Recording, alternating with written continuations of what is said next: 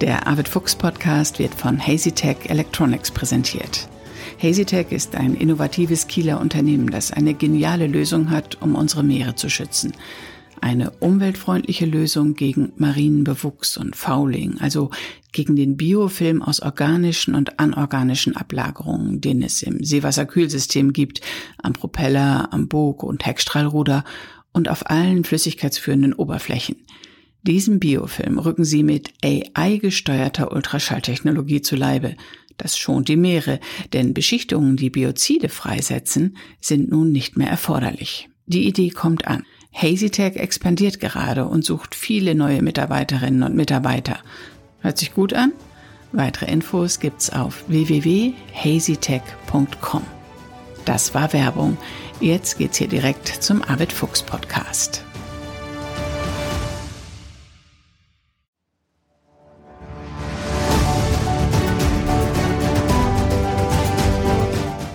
Expedition Ocean Change 2022.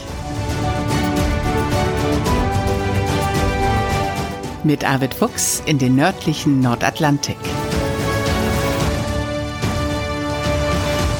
Moin und herzlich willkommen zur 56. Podcast-Folge. Hier ist Bärbel Feening in Hamburg. Und hier ist Arvid an Bord der Dagmar in Lerricken auf den Shetlandinseln. Und Arvid und ich, wir hatten gerade echt technische Tücken, haben mehrere Anläufe genommen und es klappte nicht mit unserem digitalen Podcast-Studio, woran auch immer das gelegen hat. Deswegen haben wir uns jetzt übers Telefon zusammengeschaltet, um euch weiter zu informieren. Und Arvid, weißt du was? Ich habe gerade, wir hatten uns ja für sieben Uhr zum Podcasten verabredet und dann habe ich vorher geguckt, ob Lerwick eigentlich eine Webcam hat. Und dann habe ich gesehen, wie die Fähre abgelegt hat und dann schwenkte die Kamera oder schaltete um und dann habe ich die Dagmar Orn im Hafen liegen sehen. Ja, das ist hier so der, der Victoria Dock nennt sich das. Das ist so die alte Hafenanlage und die liegt also genau mitten in der Stadt sozusagen. Also es ist wirklich ein wunderbarer Liegeplatz. Man braucht hier nur über die Straße gehen und ist dann quasi im Stadtzentrum. Und das ist ja so eine ja, richtig alte schottische Stadt, kann man sagen, mit äh, diesem ja, grauen Stein. Also es hat so eine ganz besondere Ausstrahlung, das Ganze. Ja, und alle, die jetzt schnell sind heute Abend, die haben vielleicht noch Glück. Ich lade die Folge ja gleich hoch. Die haben vielleicht noch Glück und können die Dagmar dort noch liegen sehen. Bevor wir jetzt über die vergangene Etappe sprechen, wie lange liegt ihr denn da noch? Wie viel Zeit haben wir noch, um, um euch da zu sehen oder vielleicht sogar das Auslaufen mitverfolgen zu können auf der Webcam? Ja, nicht mehr lange. Also oh. wir werden morgen früh um vier Uhr auslaufen. Das heißt, wir stehen hier irgendwie so um kurz nach drei auf und äh, werden dann äh, den Hafen hier verlassen. Äh, Grund für diesen frühen Aufbruch ist die Wetterlage. Also es äh, ist ja jetzt September und da ist das nicht immer die Wetterlage so furchtbar gemütlich. Also es braut sich dort so ein bisschen was zusammen. Und äh, deshalb werden wir auch eine recht windige Überfahrt haben. Aber das ist alles irgendwie so im, im grünen Bereich, aber, aber trotzdem muss man das ernst nehmen. Und äh, bevor es dann richtig stark und stürmisch wird, und das wird es am Wochenende dort an der norwegischen Küste, äh, werden wir dann äh, im Hafen sein. Also deshalb der zeitige Aufbruch. Wo geht's jetzt hin? Was ist der nächste Hafen, den ihr ansteuert? Wir werden äh, vermutlich äh, den Hafen Tananger ansteuern. Das ist äh, in der Nähe von Stavanger, also dort mhm. im ja, Südwesten von äh, Norwegen. Und äh, das sind so etwa 220 Meilen von hier aus. Und äh, ich denke, dass wir dann so am übermorgen Abend oder in der Nacht irgendwann dort, dort eintreffen werden. Das ist so ein bisschen wetterabhängig. Das kann man im Moment noch nicht so richtig einschätzen. Bist du dann angespannt, wenn du weißt, dass das jetzt eine raue Etappe wird? Na, das sind wir gewohnt. Nein, nein, also man, äh, man darf nicht irgendwie in so ein Routinedenken verfallen nach dem Motto, also das haben wir alle schon mal gehabt und das äh, schaukelt sich schon aus, sondern man muss einfach jede Situation ernst nehmen und insofern äh, ja ist das Schiff soweit klar. Heute haben wir nochmal hier Ausflüge gemacht über die Insel und äh, haben uns das angeguckt und das ist ja wirklich äh, so die Shetland-Inseln sind ja schon wirklich auch irgendwie was Besonderes und insofern ist die ganze Crew heute unterwegs gewesen und jeder hat irgendwas für sich gemacht und gleich wollen wir jetzt nochmal irgendwie alle zusammen essen gehen und äh, ja und dann früh aufstehen und äh, dann geht's los. Mhm. Wie war denn die letzte Etappe? Also der Weg von den Färöern zu den Shetlands. Ja, das war eigentlich äh, von einem sehr stillen, schönen Wetter geprägt. Also das ist in diesem Seegebiet und um diese Jahreszeit wirklich nicht immer zu erwarten. Wir haben teilweise sogar totale Flaute gehabt, also wirklich Ententeich kann man sagen und konnten dadurch aber natürlich auch ganz gut Messungen durchführen, was äh, wir auch gemacht haben. Und äh, dann kam so eine Brise auf, wo wir dann wirklich segeln konnten, wo wir unter Vollzeug gelaufen sind und wir sind quasi unter Vollzeug hier gestern ja in den Hafen eingelaufen. Mhm. Und äh, das war natürlich ein ganz tolles Erlebnis. Das war bestimmt ein super Bild. Ähm, Stichwort Messung. Habt ihr das Hydrophon ins Wasser halten können? Das ist auch im Moment gerade im Wasser. Also Judith äh, ist da ja ganz engagiert hinterher. Doch, doch, wir haben das Hydrophon ins Wasser gehalten und wir haben die CTD, die Tiefseesonde eingesetzt. Wir haben die Secki-Scheibe eingesetzt und das Ocean Pack äh, läuft ja sowieso äh, nur nicht im Hafen, aber sonst, wenn wir unterwegs sind, permanent. Also insofern wird das alles äh, plangemäß fortgeführt. Ja. Und Judith hat, glaube ich, gerade richtig gut zu tun. Judith ist die Wissenschaftlerin an Bord, aber sie ist auch smooth. Wie ist denn das Essen? Das Essen ist gut. Also die macht das wirklich genial, aber sie braucht eben keine Wache mehr zu gehen. Äh, wir haben ja noch ein weiteres Crewmitglied gekriegt, Carsten, äh, der äh, schon ganz viele Jahre mit dabei ist, ein ganz, der, sag mal, auch schon selbst geskippert hat, also ein ganz erfahrener Segler und Skipper. Und insofern ist Judith jetzt mal freigestellt von der Wache und das ist auch gut so, weil das ist natürlich eine, nicht nur eine Doppelbelastung mit Kochen und Wissenschaft, sondern dann auch noch irgendwie auf einer Wache mitgehen. Und das muss sie jetzt nicht machen, obwohl sie trotzdem immer an Deck äh, präsent ist und fit rumläuft. Aber sie muss es eben nicht und kann sich das so einteilen, wie sie gerne möchte. Aber Arvid, für zehn Menschen zu kochen, ihr seid doch jetzt zu zehnt oder zu neunt an Bord, das ist auch jede Menge Arbeit, wenn man euch alle bei Laune halten will, wenn man immer auf dem Wasser unterwegs ist. Das macht ja auch ganz schön hungrig. Also ich glaube, Judith hat ganz schön gut zu tun, da zu kochen und alles herzurichten, oder? Also ein Smooth hat hier an Bord immer gut zu tun. Wir sind jetzt neun Leute an Bord und äh, die haben äh, in der Regel immer guten Appetit. Also einige äh, nicht so sehr, wenn sie seekrank werden, aber, aber in der Regel haben sie eben alle guten Appetit und äh, ja, Judith hat das aber super im Griff. Und äh, jetzt auch bei der bevorstehenden Überfahrt, wo es äh, ja sicherlich ein bisschen schaukelig werden wird, äh, da hat sie sich schon überlegt, dass sie da also natürlich irgendwie auch äh, etwas macht, was, was nicht so großen Aufwand irgendwie bedeutet. Äh, es gibt dort sicherlich auch diese gefriergetrockneten Mahlzeiten, die ja aber auch wirklich qualitativ gut und hochwertig sind. Und insofern ähm, hat sie sich da also schon Plan gemacht, wie sie jetzt die nächsten zwei Tage da verfahren wird. Achso, wenn es so schaukelig ist, kann sie auch gar nicht richtig kochen da unten, oder? Doch, man kann da schon kochen, aber man ist natürlich, äh, ja, man muss aufpassen, dass man sich vor allen Dingen auch nicht verbrüht irgendwie, weil mhm.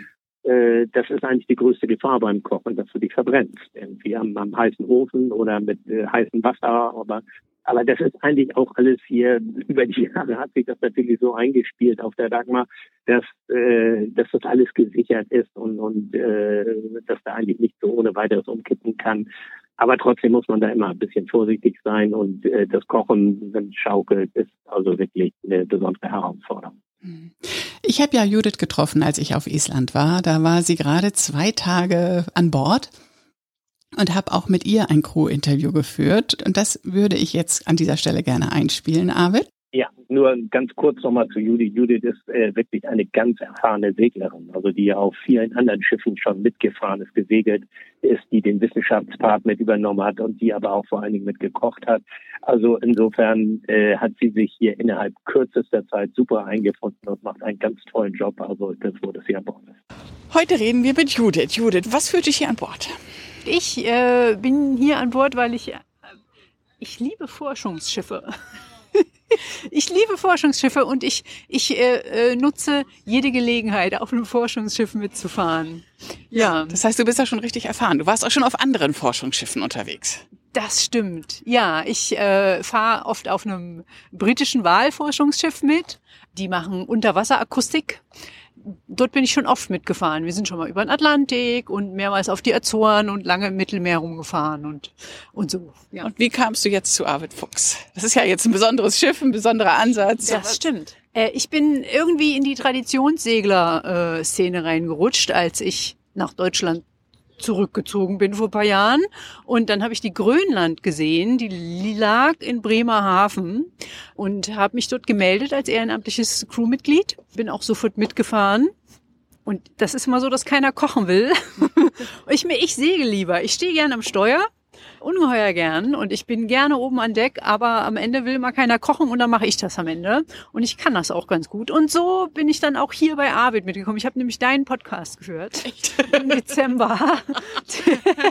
Den hatte einer von unseren Grönland-Crewmitgliedern rumgeschickt und hat gesagt, guck mal, hier ist eine, die interviewt den Arvid und der sagt, der sucht gerade neue Crewmitglieder. Und äh, ihr hattet dann sogar das Gespräch, wo gesagt wurde, man braucht da auch einen Koch, der äh, durchhält oder der halt irgendwie auch im Sturm kochen kann oder was auch immer da gesagt ja. wurde. Und dachte ich so, das bin ich. Da melde ich mich. Und ich ähm, eigentlich möchte ich an Bord wissenschaftliche Arbeiten machen. Und das ist immer so der, ich kann wissenschaftliche Arbeiten machen, indem ich koche. naja, du hast ja hier auch eine wissenschaftliche Aufgabe an Bord, darauf kommen wir gleich noch zu sprechen, ja. aber natürlich mhm. ist Kochen total wichtig für ja. die Stimmung an Bord, ja. weil wenn es zu wenig zu essen gibt, Horror. Also ich finde, die Stimmung an Bord äh, hängt mit stimmt. dem zusammen, was da in der Küche auf dem Herd steht. Ja, das stimmt. Die steht und fällt mit ja. dem Essen. Ja. Und deswegen ist doch gut, dass du hier bist. Ja, finde ich auch. Nun führen wir das Interview äh, gerade zwei Tage nach deiner Ankunft. Das heißt, du hast hier noch gar nicht so richtig wirbeln können. Ne? Bist du denn mit einer großen Kochliste angekommen oder wie bereitest du dich auf eine Expedition in den hohen Norden vor? Ich meine, jetzt erst seid ihr ja rund um Island unterwegs. Da könnt ihr immer noch mal schnell was einkaufen. Aber dann, wenn es Richtung Jan Mayen geht ja. und Richtung Ostgrönland geht, da gibt's ja keinen Supermarkt. Das stimmt. Und also ich kann natürlich hier gerne in die Supermärkte gehen und jeden Tag sagen, oh, heute gibt's äh, keine Ahnung, Schnitzel oder heute gibt's frisches Gemüse.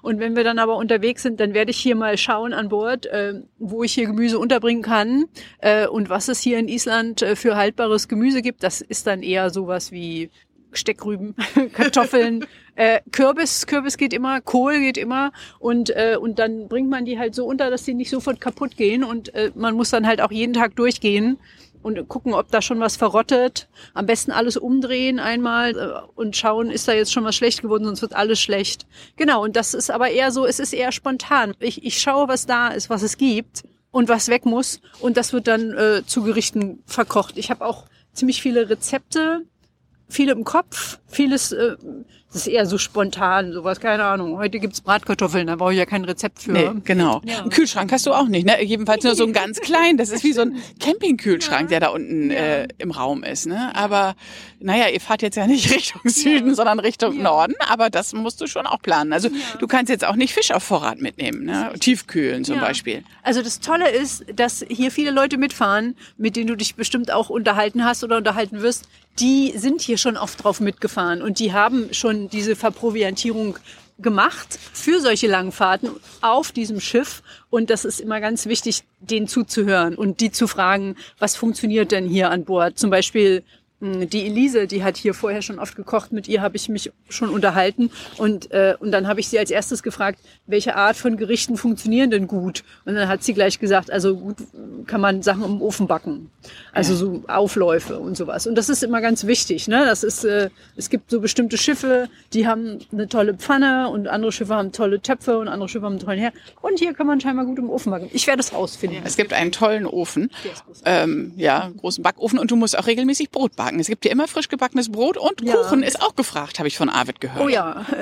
Ja, also mit dem Brotbacken äh, ist das so, dass ich äh, zu Hause sehr selten Brot backe. Es gibt ja auch einen Bäcker, der oft mitfährt. Er ist aber im Moment nicht an Bord. Er hat aber im Prinzip das System äh, des Brotbackens für Dagmar Ohren perfektioniert und er hat Rezepte aufgeschrieben, die für die Menge von Leuten funktionieren Super. und die mit dem Mehl an Bord funktionieren. von daher kann man dann, so wie ich das verstehe, diese Rezepte abarbeiten. Und dann hat man, dank Peter, hat man dann äh, dieses Brot. Das tägliche Dagmar-On-Brot. Ja. Super. Was hast du mit mengenmäßig? Wie viel Kilo Linsen, wie viel Kilo Kartoffeln, wie viel Kilo Bohnen? Sowas gibt's doch hier wahrscheinlich alles. Linsen, Bohnen, ja. Kohl, Steckrüben. Ja, also wir haben ja im Moment noch nicht für die große Tour proviantiert, aber ich habe schon mal geschaut, was in den Bestandslisten so drin ist. Und wir haben im Moment 10 Kilo Linsen an Bord. Und äh, wir, haben, wir haben 12 Kilo weiße Bohnen. Und das ist toll. Mit weißen Bohnen kann man nämlich super Sachen machen. Im Moment sind, glaube ich, 10 Kilo Reis an Bord. Aber das meiste davon ist Risotto-Reis. Von daher brauche ich dann noch viel anderen Reis. Reis geht besser als Nudeln, weil Nudeln viel mehr Platz wegnehmen, das oder? stimmt, das stimmt, ja. Und Couscous geht auch gut, ne, weil Ja. das schnell geht. Wahnsinn, da muss man hier alles optimieren, auch die Proviantierung. Genau. Jetzt haben wir so viel über deine Nebenbeschäftigung als Mut gesprochen, die aber ja für die Stimmung an Bord total wichtig Ja. ist. Lass uns mal über dich als Wissenschaftlerin Okay. sprechen. Du bist Meereswissenschaftlerin oder was? Ja, also es ist so. Ich habe vorher schon eine andere Karriere gehabt. Dann habe ich angefangen zu tauchen. Ich habe einen Tauchschein gemacht und habe gesagt, alles, was ich vorher gemacht habe, alles im Büro, ist unwichtig, weil um uns herum die Welt, erstens ist sie schön und zweitens geht sie gerade kaputt. Das heißt, du hast vorher einen Managementjob gehabt und Ja. hast jeden Tag im Büro gesessen, Ja. dann hast du einen Tauchurlaub gemacht und ja, da hattest, Tauchschein. da Ja, hast du einen Tauchschein gemacht. Wo hast du getaucht? in Frankfurt am Main. In Frankfurt am Main und da hat es echt Da habe ich einen Hecht Bam gesehen, gemacht. ja, und einen Barsch, einen kleinen Barsch im, im, im, in einer Kiesgrube. Und was passierte dann mit dir? Ich habe dann so Feuer gefangen. Ich bin dann im Roten Meer gewesen und das ist dann halt dieses, man, man als Taucher äh, wird man ja dann quasi so für diese Tauchurlaube gekascht und man will dann ja dahin, wo es warm und schön ist. Ich habe dann äh, meinen Tauchlehrerschein gemacht. Tauchlehrerinnenschein in Stockholm im Trockentauchanzug. Genau, und dann habe ich irgendwann gesagt, ich möchte das weitermachen. Das ist wichtig für mich, diese Richtung mit Meer einzuschlagen. Und ich bin tatsächlich als Tauchlehrerin irgendwo hingegangen und habe dort länger gearbeitet und habe dann aber gesagt, das mit den Touristen, das funktioniert für mich nicht so richtig. Ich möchte herausfinden, was man machen kann, damit diese Riffe nicht kaputt gehen und warum die kaputt sind, weil man konnte denen wirklich zusehen über einen längeren Zeitraum, wie die versanden und wie da irgendwie auch die ist ja auch in tropischen Gewässern hat man das Problem mit bestimmten Seesternen, diese Dornenkrone, die frisst die Korallen und sowas. Und das habe ich wirklich so sehr gesehen, dass ich dachte, das tut mir weh und ich möchte auch was machen. Ich möchte herausfinden, was ich als einzelner Mensch da machen kann. Und dann habe ich jetzt mir einen Bachelorabschluss geholt, den ich vorher nicht hatte, in, äh, äh, in Naturwissenschaften und äh, heißt das. Und jetzt studiere ich in Oldenburg Marine Umweltwissenschaften. So, und entschuldige, dass das so lange gedauert Auf dem Master, auf dem Master. Auf dem Master. Also hier an Bord kannst du jetzt auch als Meereswissenschaftlerin dann im Einsatz sein. Was ist deine Zuständigkeit hier? Also ich glaube, hauptsächlich werden es die Hydrophone sein. Ne? Also Wir haben äh, zwei Arten von Hydrophonen mit. Erzähl erstmal, was Hydrophone sind. Ein Unterwassermikrofon. Man hält es unter die Wasseroberfläche und dann kann man das aufnehmen, was unter Wasser eben zu hören ist. Und das kann ja alles Mögliche sein. Es kann Tier sein. Ganz viele Tiere unter Wasser machen Geräusche, entweder um sich zu orientieren oder um sich zu unterhalten. Welche Tiere machen Geräusche? Also wir haben natürlich Meeressäuger. Da gibt's die Wale, die Pottwale klicken und die Buckelwale singen. Und dann gibt es Robben. Und äh, Robben machen ganz wunderbare Geräusche. Also sie machen ganz viele verschiedene Geräusche, aber es gibt einige, die klingen fast irgendwie so, da fühlt man sich an außerirdischen Filme erinnert, wenn dann die Außerirdischen kommen und so können es. Das ist total verrückt. Die sind auch wunderschön, wie Sirenen singen die so ein bisschen stellenweise. Und dann äh, gibt es Fische, Fische machen Geräusche, kleine Garnelen machen Geräusche, Krebstiere, Was machen die für Geräusche? die, die können mit ihren Scheren klappern. Es gibt einige, die können tatsächlich auch Luftblasen erzeugen und die platzen dann und das ist dann auch ein Geräusch. Also es gibt hier ganz viele unterschiedliche Arten von Delfinen und äh, manche Delfine sind halt ungeheuer neugierig und kommen an Boote und deswegen sind sie auch so ein bisschen die Lieblinge von, von Leuten, die äh, auf zum Beispiel auf Whale-Watching-Touren gehen oder sowas, ne? weil die halt am Boot sind. Die gucken, schwimmen gerne am Bug rum, Aber haben die eine Sound-ID, Delfine? äh, ja, es gibt tatsächlich, also es haben jetzt Wissenschaftler festgestellt, dass äh, die tatsächlich wie so einen Namen, einen Namen haben, Delfine. Also die haben Sequenzen, die die öfter wiederholen in ihren Pfiffen und die sind quasi so zu interpretieren, man kann sie natürlich nicht verstehen, aber sie sind so zu interpretieren, dass es eigentlich nur sowas wie ein Name oder eine Selbstbezeichnung sein kann.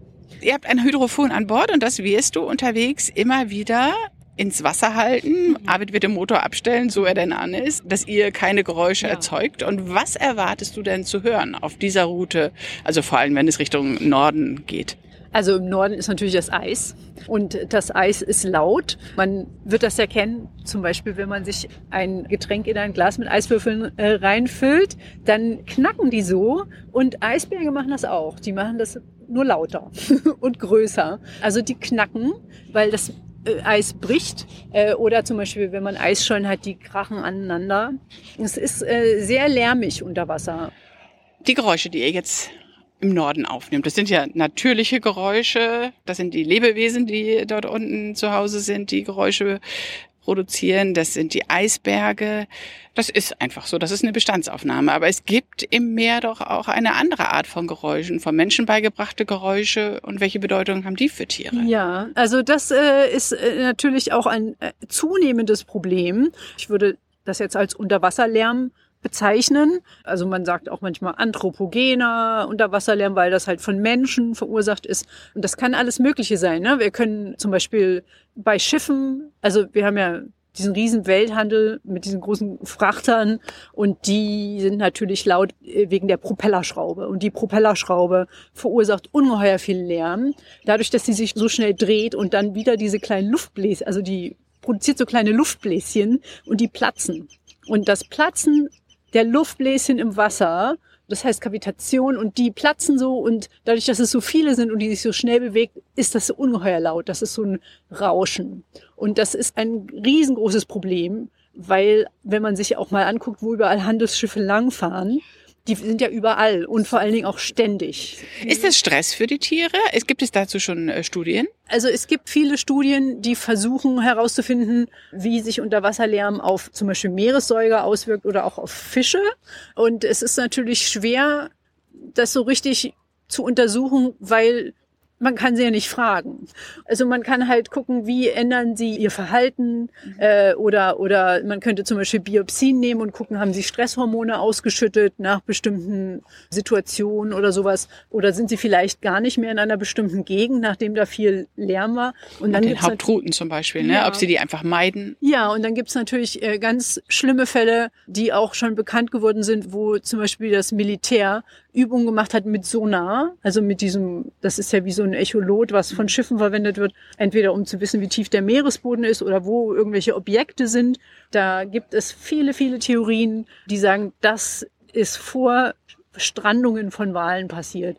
Also das ist jetzt nicht sehr wissenschaftlich, aber die scheinen dann Panik bekommen zu haben also auch wenn man mal drüber nachdenkt, wie schnell sich Geräusche unter Wasser fortbewegen, das ist viel, viel schneller als an der Wasser, also. Als an der Oberfläche. Genau, als an der Oberfläche. Wir haben hier oben 300 Meter pro Sekunde und unten sind es, glaube ich, 1500 Meter pro Sekunde ungefähr. Also es ist lauter und es verbreitet sich viel schneller. Ja. Also der verbreitet sich in alle Richtungen unter Wasser und er wird stellenweise auch lauter, wenn er sich äh, verbreitet. Und die leben in diesem Medium. Die Idee ist ungefähr so, stellen wir uns mal vor, wir sind auf einer Cocktailparty und wir unterhalten uns. Ja? Und am nächsten Tag haben wir ungeheure Halsschmerzen, weil wir nämlich ungeheuer laut gesprochen haben. Ja, und dann, und dann müssen wir erstmal eine Halstablette nehmen, aber wir sind froh, dass heute wieder Ruhe ist. Heute ist Sonntag, können wir uns ausruhen. Aber die Wale können das nicht. Die haben immer diese Cocktailparty. Die können das nicht abstellen. Und das ist für die eine ungeheuer stressige Situation. Und auch je mehr zum Beispiel Menschen vorstoßen, in neue Gebiete, also wenn jetzt zum Beispiel die Antarktis als Touristen-Hotspot erschlossen wird, dort sind aber noch viele Meeressäuger und es gibt jetzt viel mehr Schiffslärm, könnte argumentieren, dass das zu Problemen führen wird für die Meeressäuger. Ja. Was ihr jetzt macht bei dieser Expedition ist, ihr nehmt Daten auf. Also ihr seid ja auf einer Route unterwegs, wo nicht viele Schiffe unterwegs sind. Deswegen nennt man Arvids Schiff ja auch Ship of Opportunity. Gibt es schon Daten über die Geräusche im Meer auf dieser Route? Weißt du das? Äh, also auf dieser Route an sich nicht. Aber wenn man jetzt mal schaut, zum Beispiel vor Grönland und so, da sind sicherlich schon Hydrophone ins Wasser gehängt worden.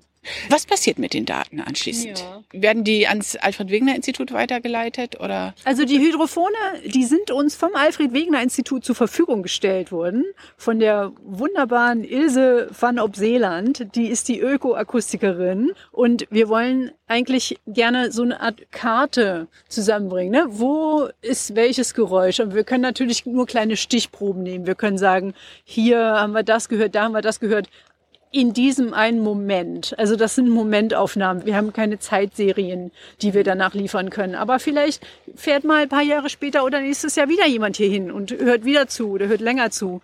Genau, und wir hätten gern so eine Karte, wo man ein Gefühl dafür bekommen kann. Wir sind näher an die Nordsee rangefahren. Also ich, ich, das ist jetzt eine Hypothese. Ne? Wir sind näher in Richtung Nordsee gefahren und das wurde immer lauter. Mhm. Es war immer mehr Lärm von zum Beispiel von Windparks oder von was auch immer, seismischen Studien, die nach Erdöl suchen und sowas.